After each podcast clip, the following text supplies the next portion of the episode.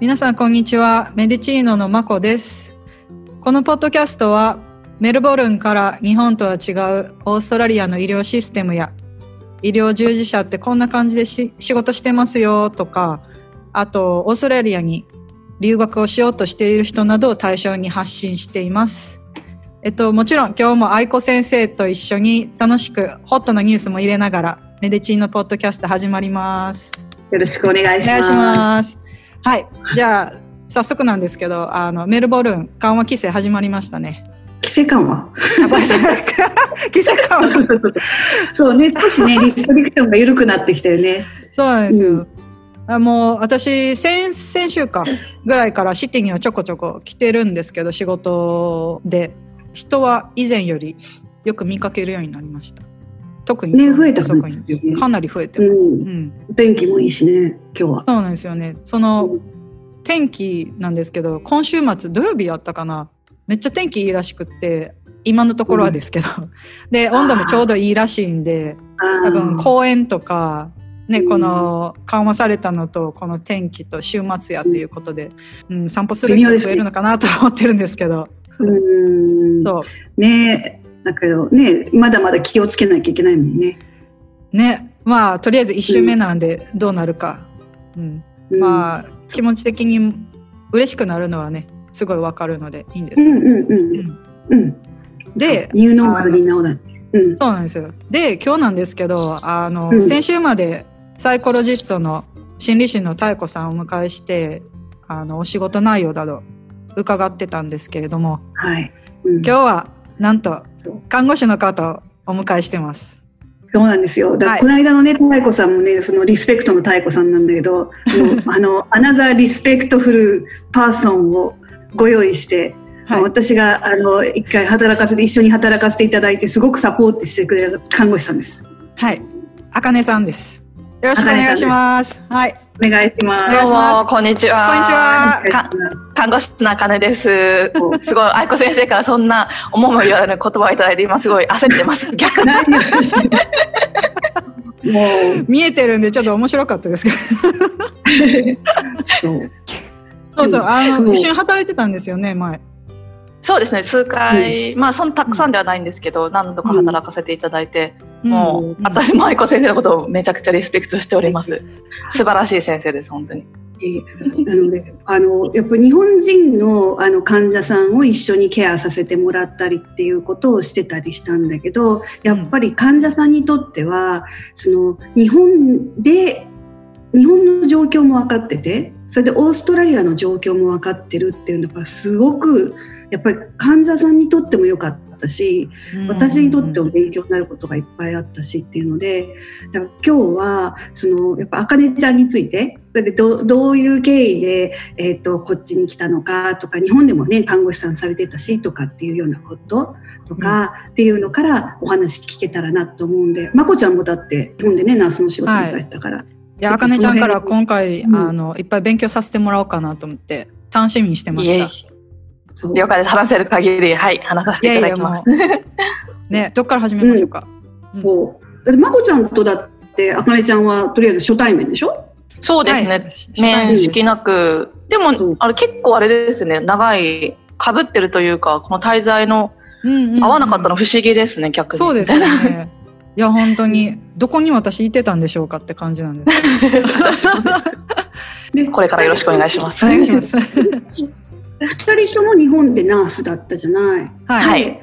えっと、まず、まこちゃんはナースは何系のナースさんしてたの？えっと、主に、えーまあ、病棟で言ったらリハビリテーション科になるんですけど、うん、えっと、もっと全体的に言うと回復期慢性期方を見てました。うん、うん、で、えっ、ー、と、あかねちゃんは日本でナースさんのお仕事されてた時は？そうですね。私は最初の5年間は、えっ、ー、と、大学病院で、病棟自体は皮膚科だったんですけど、やっぱり皮膚科ってすごくメジャーな科ではないので、うん皮膚科のみでこうベッドが埋まることはなかったので結構何でも屋というか皮膚科とプラスいろんな科がその消化器だったり呼吸器整形形成耳鼻科何でも来るような感じで総合的で、まあ、その後 そうですね。そうですね。で、まあその後、もともと私すごい整形外科がやりたかったので、その後の病院は整形外科の病棟に勤めましたね。うん。日本でナースさんとしてお仕事してたのが、もうじゃあ 5, 5年以上ってこと？56年ってこと？そうですね。トータル7年ちょいかな？7年ちょいです。おお、うん、そのナースさんがそもそもどうして ここにいるんですか？オーストラリアざっくりですね。でもまあ そこですよね。なぜここにそうですよね。そうですねそう、うん、まああの日本の日本で看護師してる方は分かると思うんですけど結構日本って看護師をまあ7年とか、まあ、10年ぐらいやるとなんか他のスペシャリストみたいなその認定看護師だとか、うんうん、あとはまあその主任とか副市長になるようなキャリアを積む方がいたりとか、ね、まあいろいろなこう看護師の姿姿看護師のこう形が見えてくると思うんですよね。で認定看護師のその種類の中ですっごい興味があるものが、うんと、実際なくて、でまあもともと英語とか海外には興味があって一回昔実はその5年間勤めた後に留学も少ししていてでその時にちょっとアメリカの看護師になりたいなっていうのがぼやっとあって調べたんですけどまあそのアメリカの看護師だと,、えー、と看護師になれた後のビザの問題がすごいあるっていうことで、うんまあ、ちょっとそれは厳しいなってことで諦めて、まあ、その後看護師もう一回2年ぐらいやったんですけどやっぱり諦めきれずっていう感じで、また、えー、と英語が話す英語を話す国で看護師やりたいなと思って、うん、まあいろいろカナダとかほらニュージーランドとかイギリスとかまあいろいろ他にもあるけど、まあその中で周りでもちょっとこうオーストラリア行ったこう友達とかの話を聞いてたりとか、うん、まあ移民が住みやすいとかまあすごいいい噂ばっかり聞いたので、うんうんうん、まあオーストラリアに焦点を合わせてっていう感じですね。なので、うん、そこの留学するまではこっちに来るまではオーストラリアっていう国に来たこともなかったので、うん、初めてオーストラリアに 来た時にもでもすでに そうです。だからでも何何かはなんか自分が感じたんですよね。オーストラリアに住みたいみたいな。永住権を取る。看護師になるみたいな。なぜかこうあったんですね。それオーストラリアに対して。でまあいろいろオーストラリア看護師になるためは。大丈夫です。そうあのねいきなり来たっていうことなんですけどあの、はい、例えば何かきっかけがあってオーストラリアって決めたわけでもないんですかね。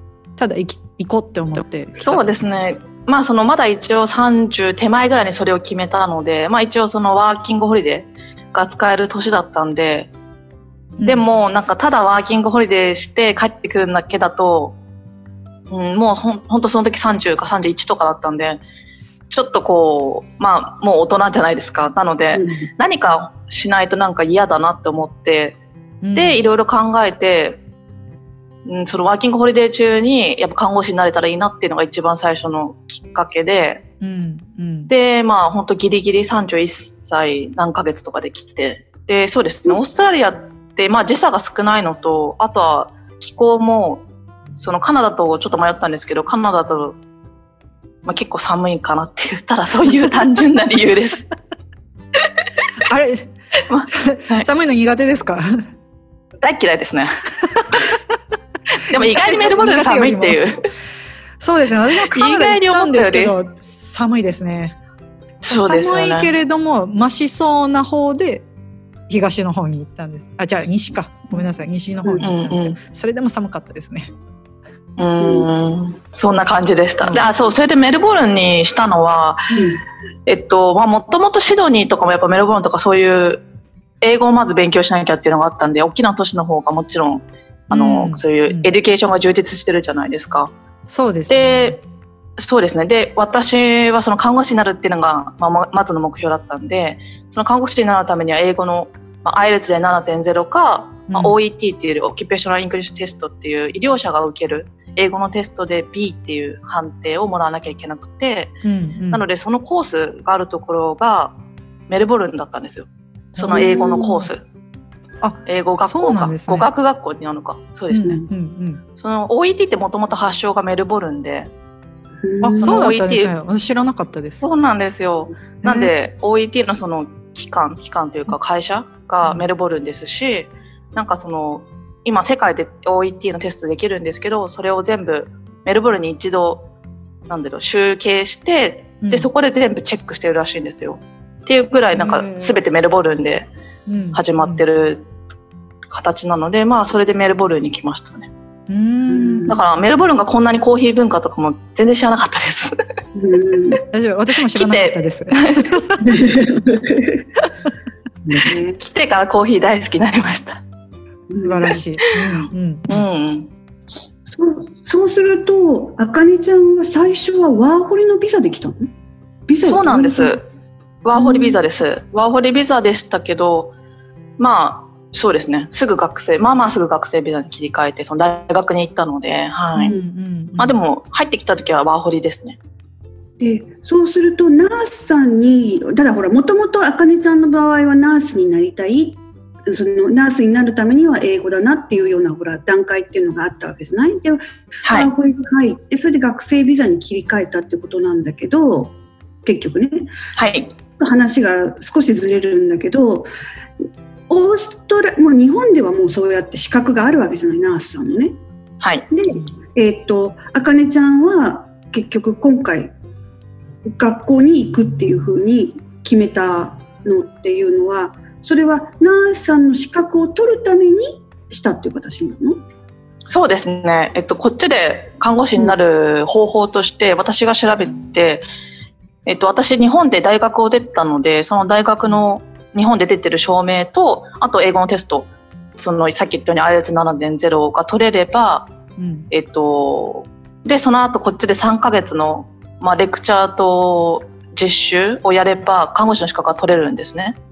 うんでまあ、今現在ちょっとそうなのかわかんないけど、その4年前はそうでして、それで英語の試験、まずは英語っていうことで、英語の学校に入れましたね。OET のコースの学校か。うんそれが、うんえーっと、大学の中にあるコースだったってことなのね。いや、違うんですよ。普通の語学学校なんですよ。普通の語学学校なんだ。うんにある OET コースですね。で、それをどれぐらいそれを勉強してたの？えっと、4ヶ月かな ?4 ヶ月です。えそれで4ヶ月で、それでそのテストをう受けて受かったの？いや、受か、全部のいや4教科あるんですけど、そのリーディング、ライティング、スピーキング、リスニングか。うん。その全部は受からなくて、数個受かって、うん。で、その受かった時に、あれもしかしてこれ、このままやってれば受かって、看護師になるのかなっていう、うんなんだろう、すごい現実的になってしまって、うん逆に怖くなってしまったんですよね。なんかすぐ、オーストラリアに来て、まだ4ヶ月、3ヶ月、その時で3ヶ月とかで、うん。で、何もこのオーストラリアの文化も知らなくって、うん。で、やっぱ来たら来たで分かることってすごいたくさんあるじゃないですか。うん。そう日本でもちろんうん。英語は勉強してましたけど、やっぱりそのスラングだったりとか、あと、うん。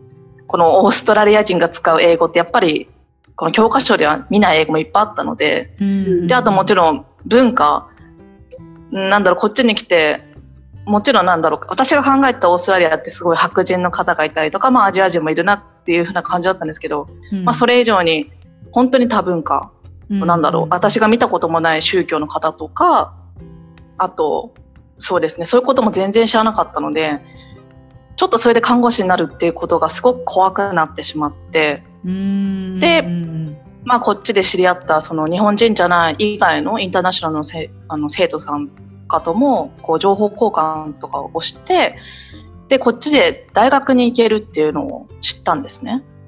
あこっちで知ったんですか？こっちで知ったんですよ。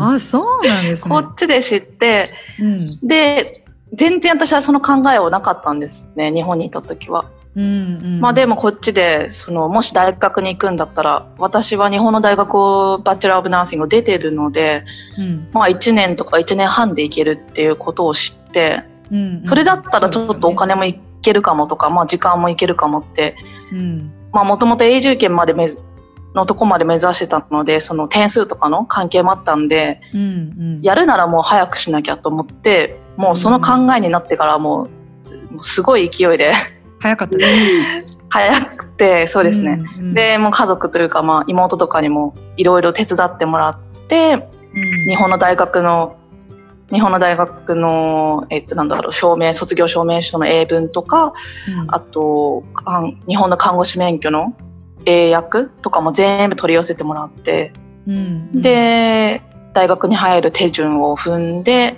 っていう感じですね。なるほどね。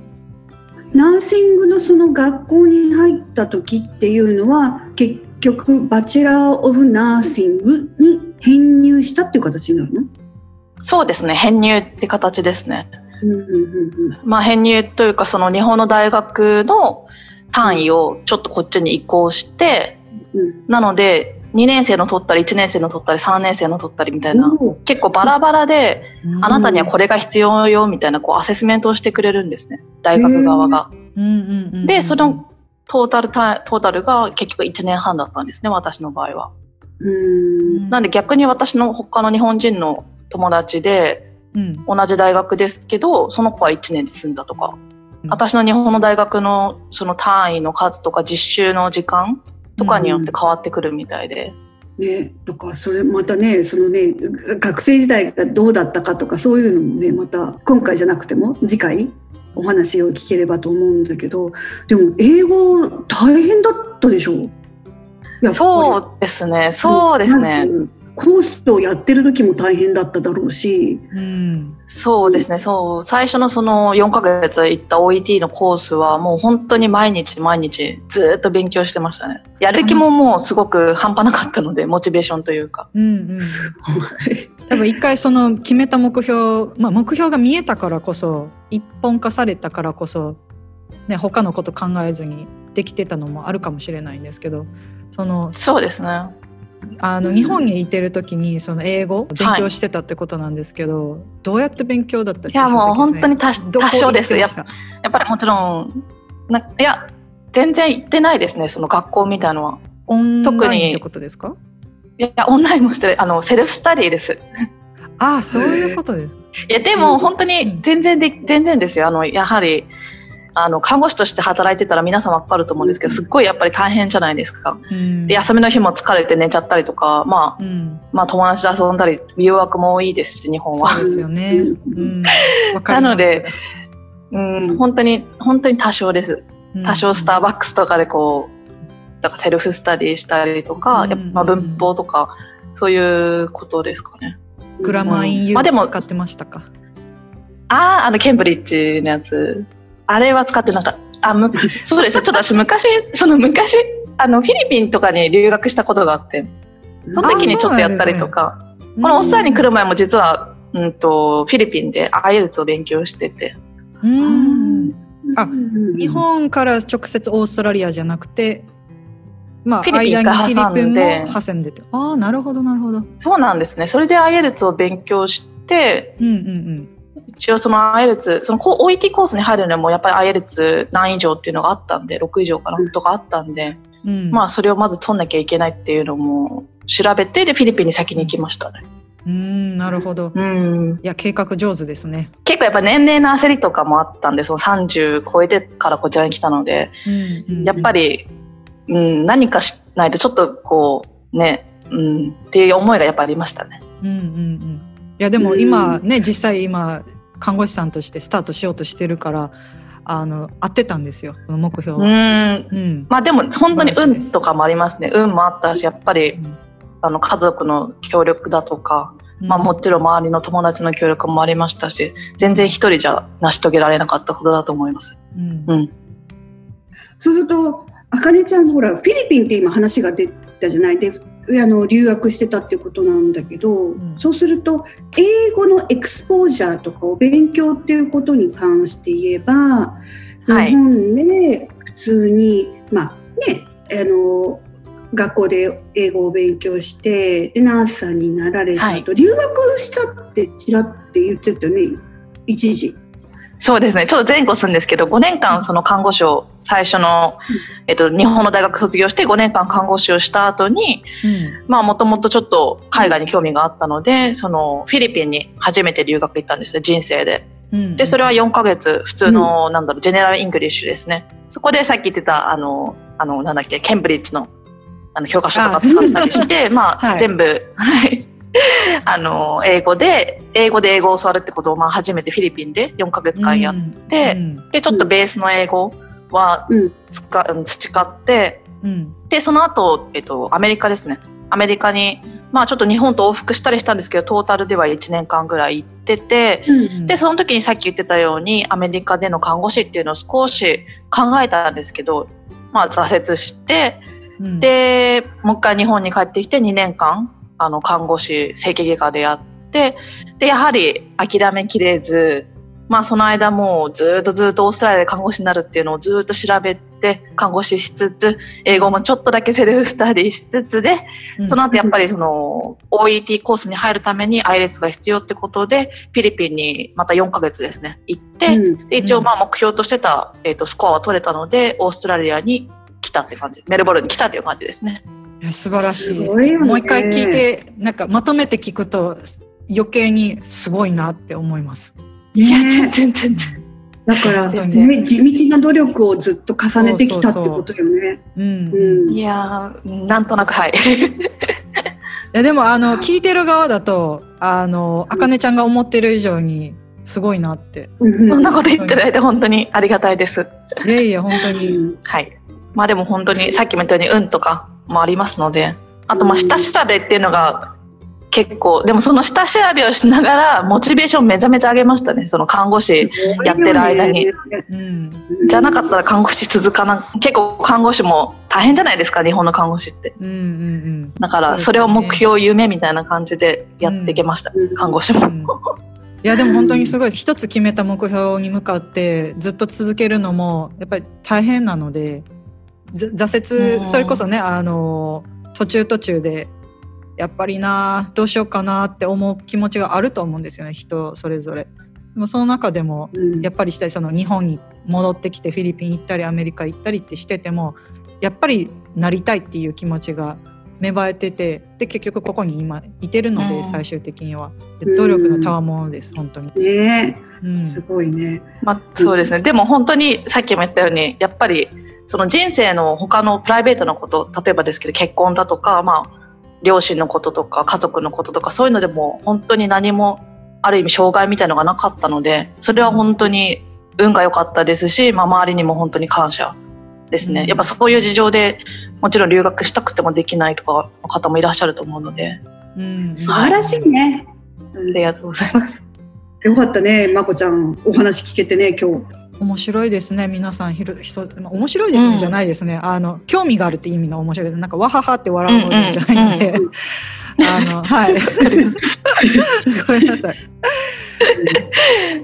今度はあれよね、あの、またお時間あるときにな、ナース、そのほら、今までは、ね、はい。今日、今日今日は、あの、日本でもナースだったってことを教えてもらったりとか、あと、その、えー英語、どういうふうにしたかっていうようなことをメインに教えていただいたので、次回はね、あの、 student li nursing student life だって両方やってるもんね。日本でも、そうですねもちろんそうですね。あの、うん全然違いますね勉強し。てうん。ね、あ、それ聞きたいよね、まこちゃん。うん、いやすっごい興味ありますあこんな感じではい、今日は、お願いします。はい、今日は終わりたいと思うんですけど、ね、あの、その、あかねちゃん、次回、次回は、看護学生生うん活について、また後半戦ということで、お届けしたいと思います。そうですね。はい。